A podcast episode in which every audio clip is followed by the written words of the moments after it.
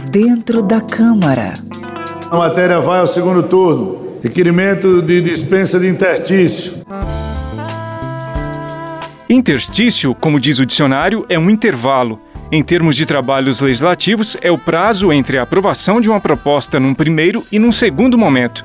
Nas votações de propostas de emendas à Constituição, o interstício entre o primeiro e o segundo turno é de cinco sessões. Esse intervalo, no entanto, pode ser anulado caso a maioria dos deputados e deputadas aprovem um requerimento de quebra de interstício. Isso normalmente acontece quando há apoio quase maciço à proposta. Por dentro da Câmara. Conheça a linguagem do plenário e das comissões da Câmara dos Deputados de maneira fácil e descomplicada.